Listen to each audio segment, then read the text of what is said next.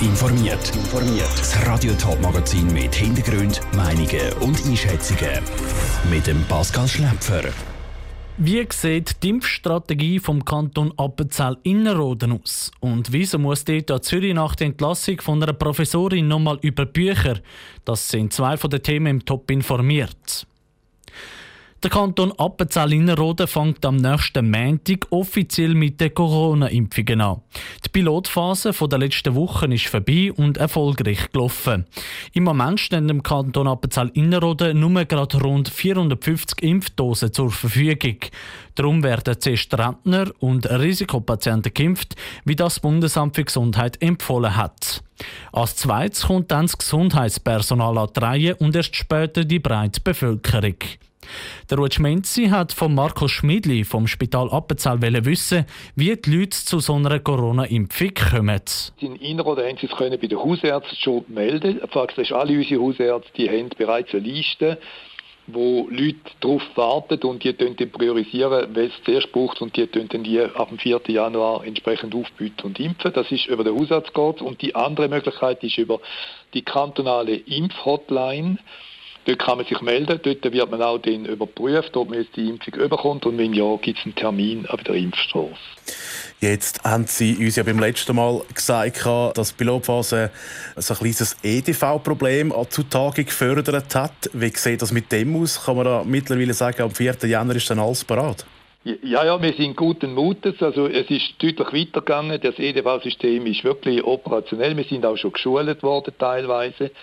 Und wir sind eigentlich der Meinung, am 4. Januar sei da operationell. Zumindest für uns. Nachher soll ja so sein, dass man allenfalls über die Webseite äh, sich selber den kann anmelden sich selber Termin geben und so weiter.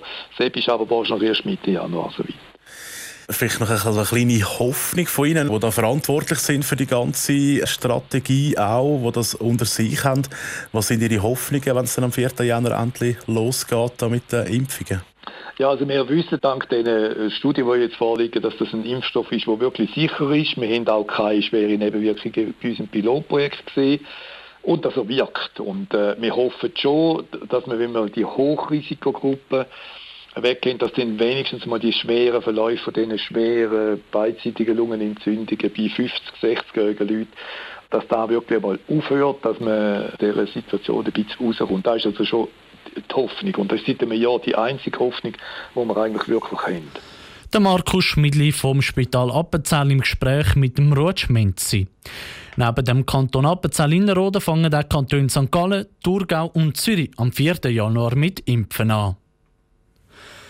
ETH Zürich hat vor gut eineinhalb Jahren für Negativschlagzeilen gesorgt, wo sie eine von ihren Professorinnen hat entlassen Es ist das erste Mal, wo ETH eine Professorin gekündigt hat. Jetzt muss ETH wegen der Kündigung von der Astronomieprofessorin über die Bücher. Das Bundesverwaltungsgericht hat entschieden, dass ETH muss prüfen ob sie ihren einen Schadenersatz muss zahlen. Selin Greising, du hast dich mit dem Fall nochmal auseinandergesetzt. Wieso hat dann die ETH der Professorin überhaupt künden im Herbst vor drei Jahren haben sich mehrere Studenten von der Astronomieprofessorin beschwert. Die Professorin würde sie massiv mobben und respektlos behandeln. Die ETH hat diese Vorwürfe dann überprüft und ist zum Schluss gekommen, dass da etwas dran ist. Die ETH hat dann beim ETH-Rat die Kündigung von der Professorin beantragt. Der ETH-Rat hat dann am gleichen Strick gezogen wie die ETH und hat im Sommer 2019 entschieden, die Professorin definitiv zu entlassen. Mit der Kündigung ist dann die Sache aber ganz und gar nicht gegessen gewesen. Die Professorin hat die Kündigung nämlich nicht akzeptiert und hat beim Bundesverwaltungsgericht Beschwerden eingereicht. Was ist dann dort alles passiert? Vor dem Bundesverwaltungsgericht hat die Professorin einen Schadenersatz gefordert, wenn die Kündigung dann rechtskräftig ist. Der Schadenersatz besteht unter anderem aus dem Lohn, den die Professorin bis zu ihrer Pension verdient hätte. Auch sollte die ETH ihr eine Genugtuung in der Höhe von 100.000 Franken zahlen und ihre Anwaltskosten übernehmen. Das Bundesverwaltungsgericht hat jetzt entschieden, dass die ETH überprüfen muss, ob sie der Professorin den Schadenersatz muss zahlen oder nicht. Die ETH hat dann aber gesagt, dass sie selber nicht für die Prüfung verantwortlich sei, sondern das eidgenössische Finanzdepartement. Danke, Selin Greising. Weil das Urteil vom Bundesverwaltungsgericht noch nicht rechtskräftig ist, kann das DTH noch vor das Bundesgericht weiterziehen. Die Kündigung von der Professorin ist auch noch nicht rechtskräftig. Das Verfahren ist noch hängig und es gibt noch kein Urteil. Top informiert, auch als Podcast. Mehr Informationen gibt es auf toponline.ch.